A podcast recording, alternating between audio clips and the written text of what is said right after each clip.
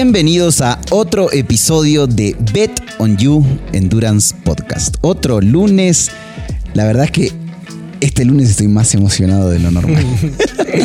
ya van a ver quién es nuestro invitado. Este lunes estoy. No quiero desmerecer a ninguno de los invitados que han pasado por este podcast. La verdad es que hemos aprendido de todos y de cada uno de ellos. Pero este, este me mueve un poquito. Me mueve un poco el corazón también. Así que vamos, vamos sin, sin Pablo, bienvenido. ¿Cómo estás? Muchas gracias, como todos los lunes, eh, muy amables por escucharnos. Como saben, aquí lo que tratamos de hacer es contribuir en algo a su entrenamiento, pero también a su vida, a su jornada laboral, a su vida familiar, porque sabemos que el deporte tarde o temprano nos ayuda en esos aspectos también. Y aquí tenemos un, un enorme invitado. Eh, que estuvo rodando por aquí, por Ecuador. Pero para, no, me robes el honor. Normalmente no, no rueda tanto aquí. No, no rueda mucho acá en Ecuador. O sea, es, un ciclista que rueda mucho a nivel internacional. Em, creo yo que estamos hablando para mí, y, y, no dudo ni una letra de todo lo que voy a decir, uno de los mejores ciclistas del World Tour hoy por hoy. Sí, coincido. Para mí estamos hablando de ese nivel de persona. A ver, piensen. Estamos aquí. Es más, no, tú le tienes que presentar. El, Leandro es el experto en presentarle. Yo porque yo más bien le voy a sacar unas, unas cositas que me contaron por ahí. Nacido en Sucumbíos, eh, aquí en Ecuador, nacido en Sucumbíos, es este, como dije, uno de los mejores ciclistas del World Tour. Es ciclista ecuatoriano. Eh, y desde el 2019 corre para nada más y nada menos que uno de los mejores teams, que es el Ineos Granadier, el equipo británico. Estamos nada más y nada menos que con el señor Jonathan Narváez. Jonathan, bienvenido. Hola, hola a todos. Para mí es un, placer estar aquí con ustedes, compartir cosas eh, entre nosotros. Eh, así que vamos a, empezar esto, a ver qué, se viene lo divertido. Para que tengan una idea, normalmente nos escuchan eh, deportistas que practican deportes de resistencia. Hablemos de ciclismo, de endurance, de maratón, exactamente, triatletas y demás. Pero también nos escucha gente que le ha, le ha movido mucho esto de, cómo meter la parte empresarial en la deportiva, Así es. en la familia. Y muchos no tienen la experiencia de saber qué es un World Tour y qué es un ciclista del World Tour. World Tour. Y para tener, para, para darles un contexto con el fútbol, digamos, estamos hablando aquí con con un titular del Barcelona, del Liverpool, sí, del Real, Madrid. Yo creo que si hablamos de niños grandes, es más, estamos hablando con un titular del Manchester City. Ah, depende de gustos y sabores, pero estamos hablando con uno de los grandes. Y sabemos, Jonathan, que estuviste hace un par de semanas, tal vez, rodando por las playas ecuatorianas. ¿Qué tal esa, esa experiencia? Sí, muy, muy bonita. De mi parte, eh, estoy pasando un periodo particular aquí en Ecuador. Se ha dado esta vez la, la oportunidad de, ir a rodar por la costa ecuatoriana. Tenía ganas de hacer esto hace, hace tiempo y como que se dio el momento perfecto ahora, ¿no? Estaba regresando de una lesión, hubo un grupo que lleva por allá, así que tampoco hice la rodada solo. Y es diferente. Les conocemos, les conocemos a ese grupito. algunos de ese grupito les conocemos, son, son bien patanes algunos de esos, ¿no? Ajá, sí, sí, sí. En especial, en especial los de una provincia, los de una ciudad aquí, medio, que, que hablan con un cantadito especial. y así como te digo, es diferente pues, si tú vas en, en carro o en bicicleta. En bicicleta es otra cosa. A mí me encanta la bici y al hacer este paseo, pues disfruté un montón. Entonces, y también, aparte de disfrutar un montón, hicimos súper buenos entrenamientos por allá. Eh, de hecho, el último día al que sabía de ciclismo le decía, el recorrido Cojimis Santo Domingo se parece a la Gen Wevelgem. ¿No han escuchado de la Gen Wevelgem? Sí, yo sí. Una de las clásicas con más prestigios de, Europa. O sea, es el recorrido idéntico.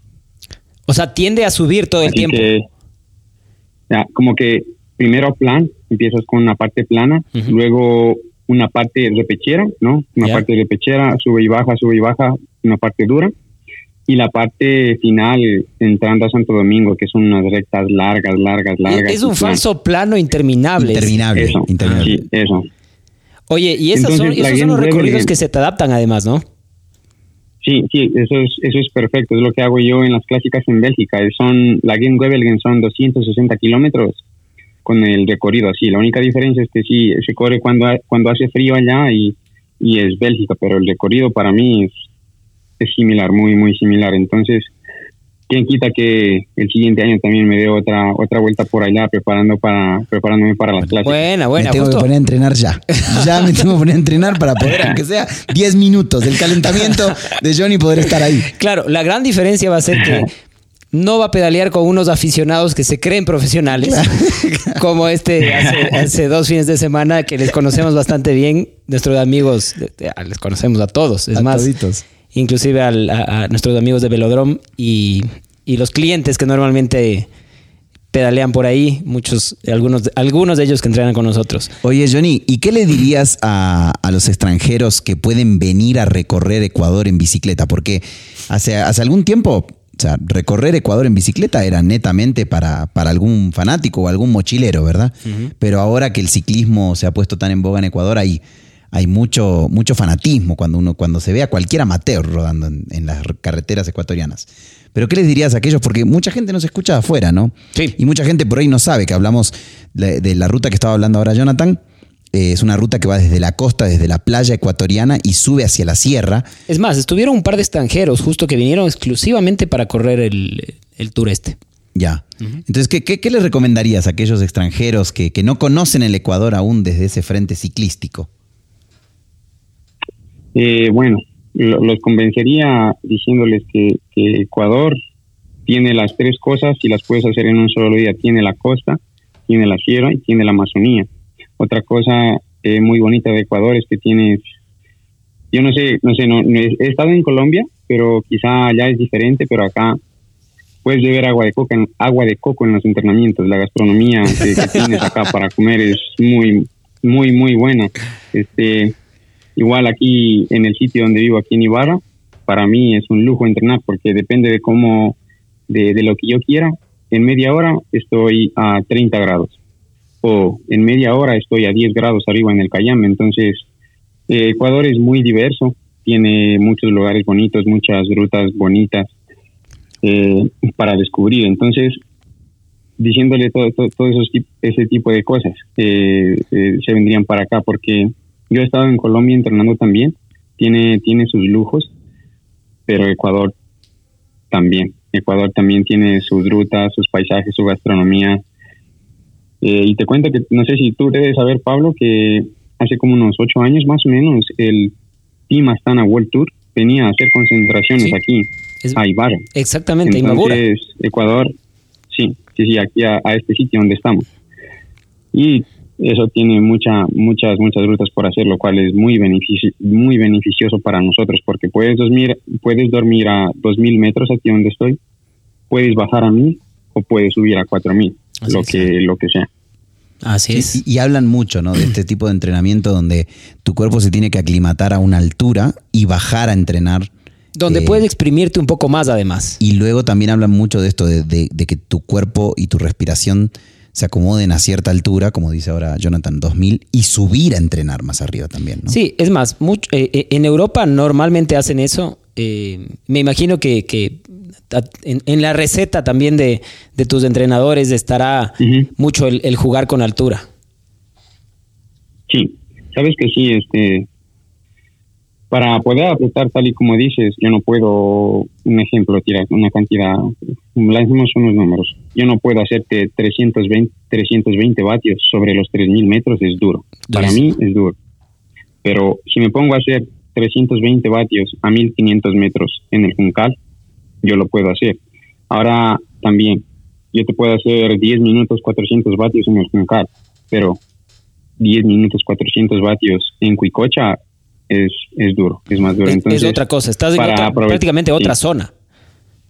Sí, entonces para como hacer más intensidad, voy al valle y hago los trabajos bien, hago la intensidad porque nosotros cuando vamos a Europa corremos a nivel del mar. Entonces, esos son los números que me sirven, los que hago los que hago en el valle, o sea, los que hago a 1500 metros. Claro, claro. Y además la recuperación es mucho mayor. Eso es, es otra cosa importante. Eh, nosotros hacemos bloques, bloques de entrenamiento de dos o tres días, en donde si yo, un ejemplo, me pongo a hacer los, los tres días en la altura, tengo, tengo que tener mucho cuidado por recuperar bien para llegar al tercer día y que mi cuerpo no esté apaleado y poder hacer el entrenamiento. Claro. Y en realidad generar las adaptaciones ahí. Sí, sí, eso te cuento que yo lo noté un montón cuando me mudé aquí a Ibarra, porque antes yo vivía a 3.000 metros. Y el cambio, bueno, algunos factores, ¿no? Y el cambio de nivel que he tenido cuando me mudé acá han sido, ha sido un montón. No, obviamente no solo ha sido la altura, sino otros factores de vivir aquí en Ibarra. Claro, el tipo de entrenamiento, los años que llevas entrenando. Y, y, hablando de eso, justamente, ¿qué representa correr en el World, estar en el World Tour? Mucho, para mí mucho, yo lo valoro, lo valoro un montón, un montón la verdad, porque eh, imagínate si llegar ahí es duro. Ser bueno es duro, pero lo más bonito de eso es como si ganaste, ganaste una carrera, pero ahora debes de volver a demostrar que puedes ganar muchas más. O sea, no es una, una, un solo objetivo y ya está. Es como ser constante, constante, constante. Y dentro de esa constancia aparecen muchas adversidades que no solo van a aparecer en el ciclismo, en mi opinión, sino en toda la vida. Entonces, eso me gusta a mí. Yo en el ciclismo eh, nunca, eh, no nunca, pocos momentos, digamos, se la pasa bien en el año. El resto del año sí eh, te pasan cosas, accidentes o te dejan fuera de carreras o a veces no tienen los números, no tienes los números ideales. Eh, entonces, todo eso es ciclismo, o sea, todo eso es mantenerse en el World Tour y yo lo valoro mucho. Y en realidad, ¿tú cuántos años llevas en Ineos? ¿Este es tu quinto o sexto año? Es mi quinto año y voy para el sexto, el siguiente. Y, y, para quienes nos están escuchando, no es algo fácil porque es mantenerse en la élite, élite, justo hablando de, de, mantenerse consistente y de ser muy constante en lo que hace. Y bueno, tú tienes una pregunta ahí y, yo te, y ya se me, se me, ocurrió otra, entonces empieza con esa y de ahí hacemos otra pregunta. justamente este tema de mantenerse en la élite, de estar con, con, los meros meros, ¿no? Como se diría, este, a, mí, a mí me surgía cuando sabía que íbamos a hablar contigo, ¿no? O sea, hace 10 años era, era casi imposible pensar eh, tantos ecuatorianos en el World Tour. Este, o sea, tener ahorita creo que cinco, casi seis, y, unos talentos que vienen, que ya se sabe que están siendo observados por grandes teams. Este, ¿cómo, es la relación entre ecuatorianos allá, estando en el World Tour, entre compatriotas? Bien, bien, la, eh, bien. Este, de momento estamos como, ahora somos cuatro, 4-4 y, va otro chico, este chico Martín López. Martín La diferencia es de que, sí, la diferencia es que él extrañamente no es del norte, ¿no? Todos los que nos hemos formado, dos han sido del Cachi y los otros dos somos de, de Sucumbíos, pero sigue siendo norte. Este chico creció aquí en Ibarra, se formó aquí en Ibarra, entonces digamos que no es de allá y yo he visto el proceso de disciplina que él ha llevado y un factor importante que todos ustedes lo pueden saber es que no un ciclista no es solo motor, un ciclista es motor, disciplina, determinación, constancia. Entonces, este chico no tiene, es un bonito ejemplo para mí porque no tiene, digamos, no tiene el mejor motor, pero tiene otras, otras ventajas, como saber defenderse y tener la disciplina para estar ahí. Entonces me alegro por él, él es el siguiente corredor que va ahora al World Tour y yo personalmente tengo muy buena relación con todos. Qué bueno. Y esto que acaba de decir Jonathan es, es clave y, es aplicable a todos. Claro. Hay muchos talentos que no tienen la disciplina y se quedaron en unos talentos que con el tiempo te olvidas. Exacto. Mientras que el disciplinado, que probablemente no es tan talentoso, eh, puede destacarse y puede llegar muy lejos. Así es, ¿no? La disciplina es parte. Eso, es correcto, ¿no? Y eso, algunos, algo te puedo nombrar, como cinco corredores que han estado en Europa, cinco corredores ecuatorianos que han tenido la oportunidad de estar ahí, pero los factores, las adversidades no han permitido que tengan la misma constancia y disciplina que se puede tener en el Ecuador, ¿no? Aquí en el Ecuador el escenario es perfecto, tienes tu país, tienes tus amigos, tienes tus papás, lo tienes todo bajo control, pero allá eres, es uno solo. Entonces, son cosas que influyen y es por eso digo que, que no es solamente si tienes un motor, sino es que saberlo, saberlo llevar. Claro, y es mucho más duro, ¿no? Eso justamente nosotros pensábamos cuál es esa diferencia entre los ciclistas latinos eh, que, que, están allá y los europeos propios, ¿no? Que son gran mayoría. Y claro, la gran diferencia es lo que dice Jonathan, ¿no? O sea, es, eh, estás en otro lugar. Sí, y también la cercanía, los europeos están... Eh, sí, a 30 minutos de, avión lejos, de su casa. Pero están mucho más cerca que cruzarte el charco. Así es. Entonces tienen mucho más mérito el... Inclusive ahora hay ciclistas australianos eh, que están y, y cada vez más en el World Tour y también probablemente creo y te pregunto Jonathan, mientras más lejos estás, más difícil debe ser eh, el poder rendir a, a, a, tanta distancia de tu, de tu hogar, ¿no? Sí, es un factor, sí, es un factor también importante. Eh, yo pasé, yo ya llevo ocho años en Europa y llevo viviendo con, con mi esposa cuatro años allá. Entonces, cuando yo viajo con ella, yo llego a mi casa a Andorra y yo siento hogar, o sea, yo siento una casa allá. Claro. Yo llego a mi casa, yo tengo mi almuerzo, yo tengo mi ropa, y, o sea, es como una casa que se, tú sientes casa. En cambio, antes de eso era como que sí, llegas a tu apartamento, tienes que hacerte todo, no tienes nadie con quien hablar, no tienes nadie con quien salir. Entonces yo sí reconozco que eso ha sido, me ha felicitado mucho mi carrera profesional y, y ha hecho también que, que pueda llegar mejor a mis objetivos. Entonces, para los que no viven solo, para, para los que no viven acompañados quizás sea más difícil, pero sin embargo tienen que seguir rindiendo a como el, el equipo les exige. Claro, claro. Oye, cambiando, más que cambiando de tema, volviendo un poco más hacia el presente, sabemos que el en el Mundial estabas en la, en la fuga ganadora, llamémosla así, de ahí salió el campeón mundial, hasta antes de, de la caída. ¿Cómo estaban tus piernas? Ya así hablándonos la plena, como para pelear hasta las últimas instancias. Y cuéntales un poco a la gente capaz que, no sabe la distancia que se corrió, porque fue una de las más largas y más duras de los últimos años. Sí, sí, eso sí, fue una, uno de los mundiales más duros, más duros.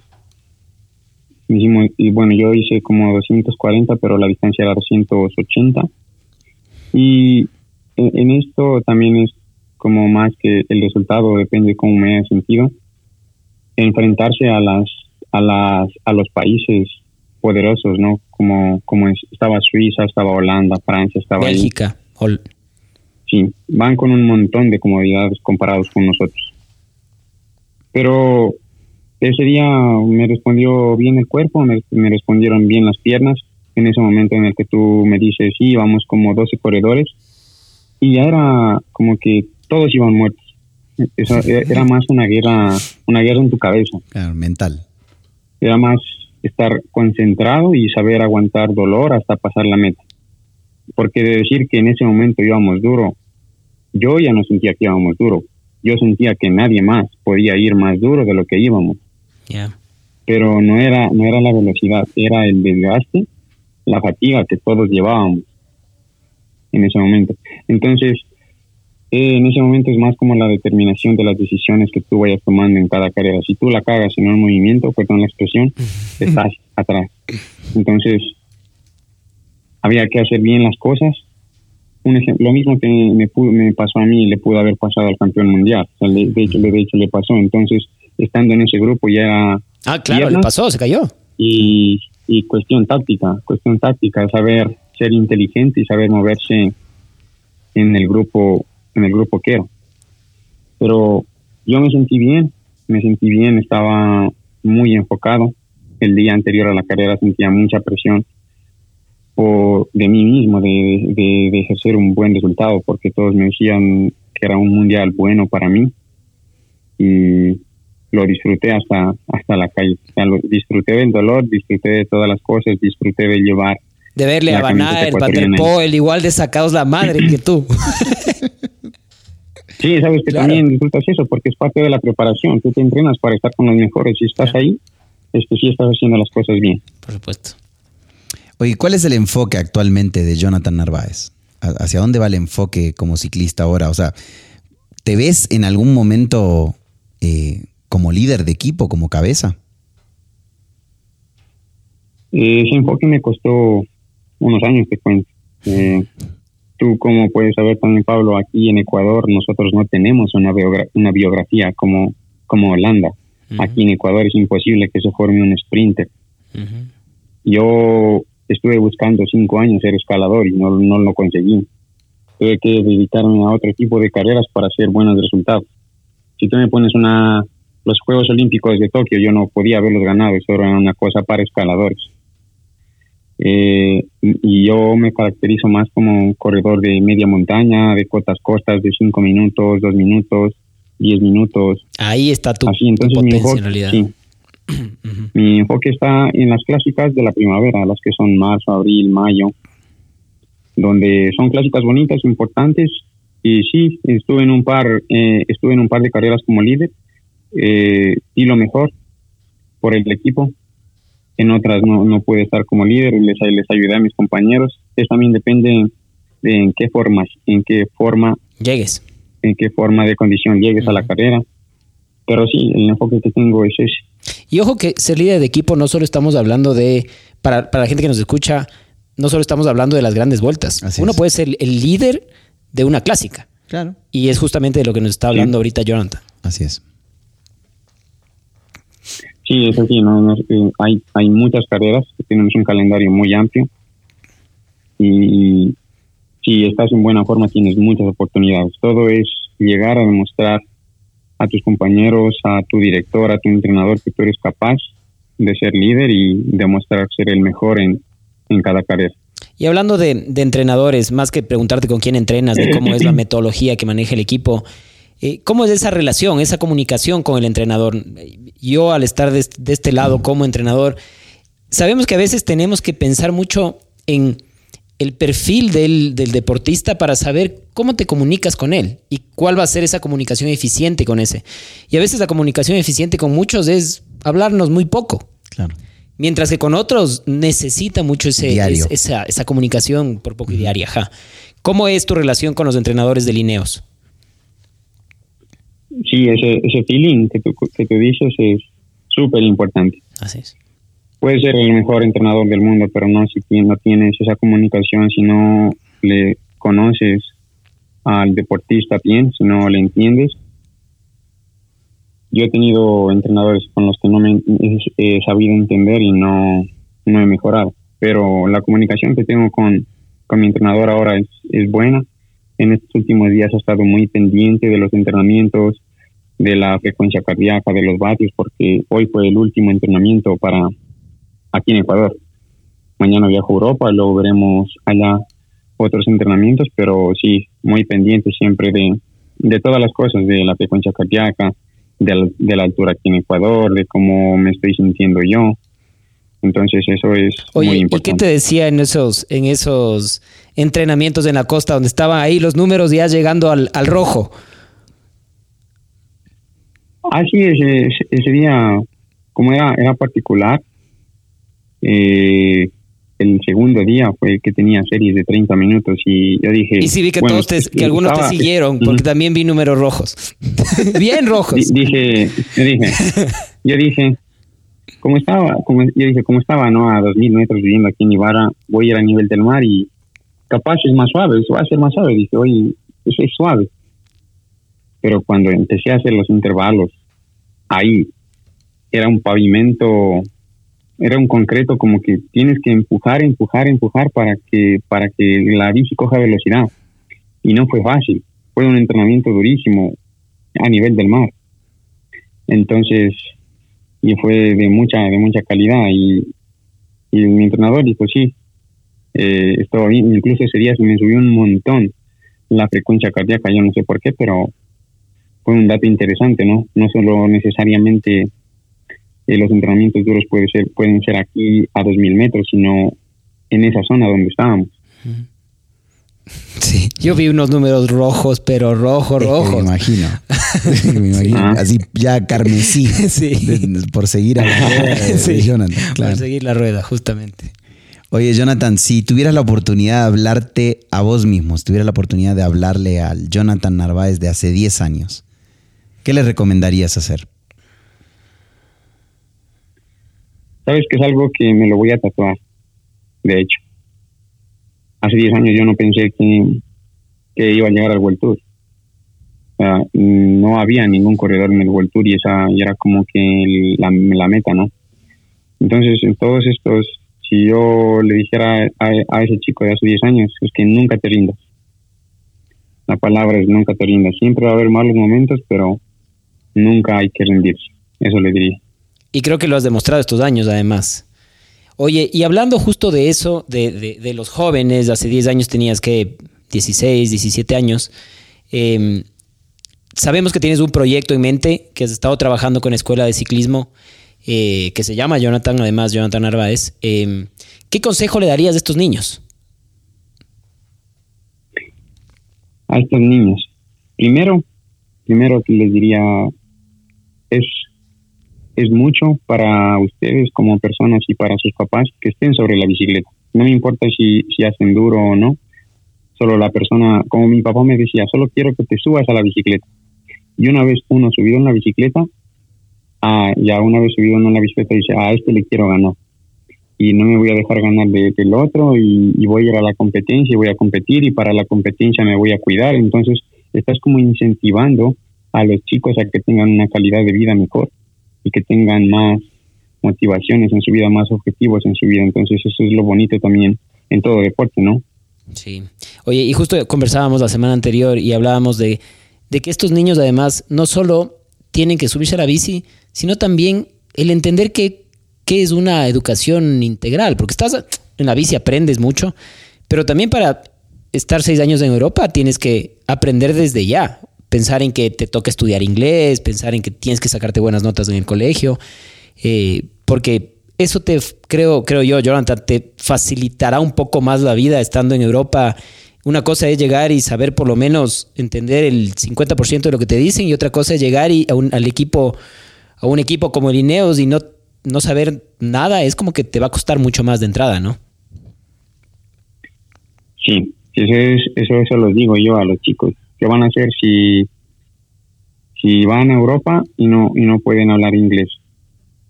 Yo se, se los comento eso porque ya lo pasé, ¿no? Desde el primer año que yo estuve en Europa, no estuve en un equipo español. Yo pasé a un equipo de República Checa, luego a un equipo de Estados Unidos, luego a un equipo de Bélgica y luego a líneas. Entonces, todo el tiempo tuve que estar hablando inglés. Pero imagínate, si yo no hablaba inglés, yo no me iba a defender. O sea, capaz y fracasaba porque no me iba a poder, poder comunicar. Entonces, sí es algo muy, muy fundamental. Ahora yo estoy muy contento de, de- de poder haber pasado esos años porque ya en el equipo es fácil comunicarme. Cualquier cosa que dicen por la radio, la entiendo, estamos en la mesa, puedo hablar con mis compañeros. Es muy fundamental el tema del inglés. Muy bien, o sea, que, que claro, o sea, imagínate lo que es para ahora los guaguas estos escuchar consejos directamente de Jonathan Claro. eh, de lo que se van a encontrar el, el día que lleguen a un World Tour, ¿no? Verás, Jonathan, nosotros tenemos un segmento aquí que nos gusta hacer cuando estamos con, con- con gente como tú aquí en este programa, que no, no creo que hemos estado como Jonathan, pero este, tenemos un segmento que se llama Preguntas rápidas con respuesta corta. Eh, y tenemos un par de preguntas para hacerte y a ver ahí cómo nos respondes. eh, con, con preguntas rápidas y respuestas cortas. Sí, sí, sí, no son difíciles. ¿Cuánto duerme Jonathan? Ocho horas. Súper. ¿eh? Duerme más que yo.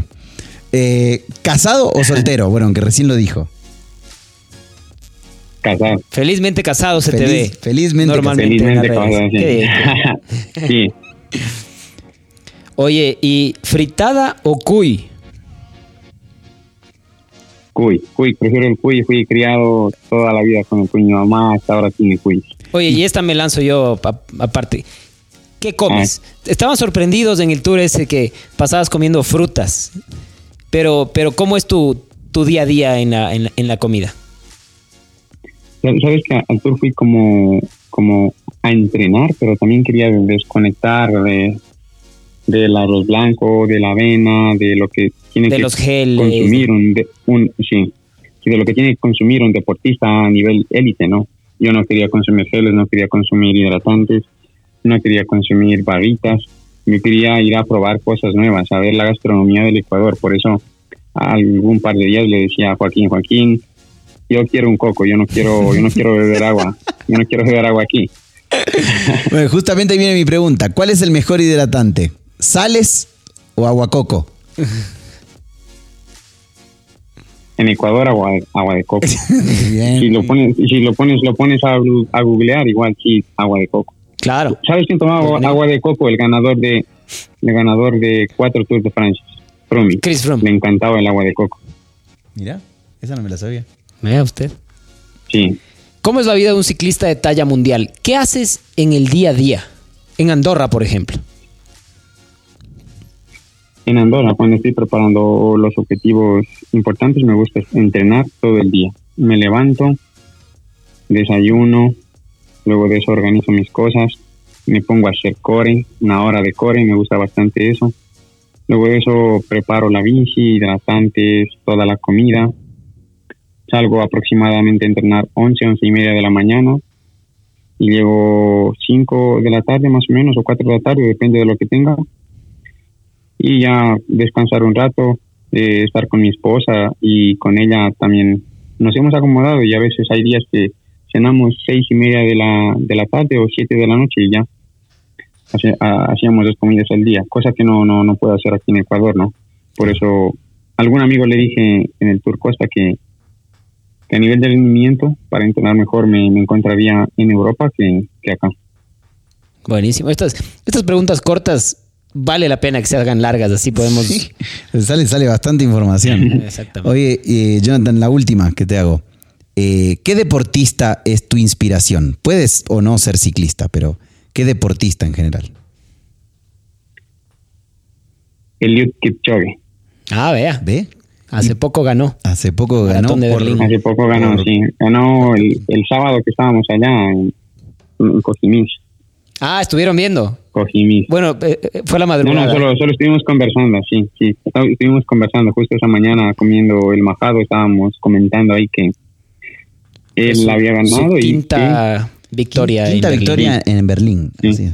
Yo tuve la oportunidad de ver en vivo porque tuvimos una fiesta de los 40 años de mi esposa que se alargó más de la cuenta. Entonces llegué justo a ver la carrera. Justo, ya, claro. Sí. Antes de irme a dormir, termino de ver cómo no gana. en vivo y en, no en vivo, pero en vivo y en directo. No, no presencialmente. Bueno, Jonathan, quiero agradecerte por estar aquí hoy en Bet on You, Endurance Podcast. Eh, la verdad es que eres una persona que inspira bastante en el deporte y fuera del deporte también. Tengo unos comentarios de quienes pudieron pasar unos días contigo y todos, pero todos son positivos, pero a mil.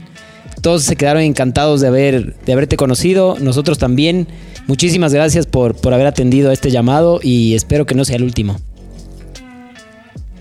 Sí, sí, la verdad sí me la pasé muy bien por allá y soy de los de pensar que viniste al mundo para dejar un buen legado, ¿no? Para hablar con todas las personas, para conocer personas, para disfrutar de todo lo que tiene este planeta, así que cada, cada oportunidad que puedo trato de pasármela bien. Y para inspirar a mucha gente, porque lo estás haciendo, así que te felicitamos. Muchas gracias. Sí, muchas gracias y gracias por, por el espacio aquí. Muchas gracias, Jonathan. Y bueno, a ustedes, este, gracias por haber estado escuchando otro episodio más de Bet on You Endurance Podcast. Pablo, nos vemos el lunes que viene. Nos vemos, gracias.